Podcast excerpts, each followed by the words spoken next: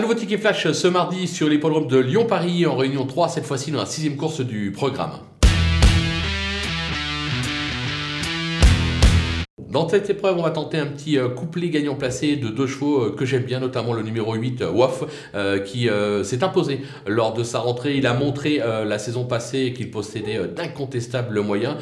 franchement, sans prendre trop de risques, il ne devrait pas descendre du podium. Je ne l'imagine même pas battu. Ce sera le favori. Donc on va lui associer par contre l'As qui se nomme Padron. C'est un cheval qui traverse une belle passe. Trois sorties cette année, une victoire, deux accessites. L'entraînement, Jérôme En grande forme actuellement, lui aussi devrait lutter pour la victoire, raison pour laquelle on va pas chercher plus loin, on va juste tenter un couplet gagnant placé.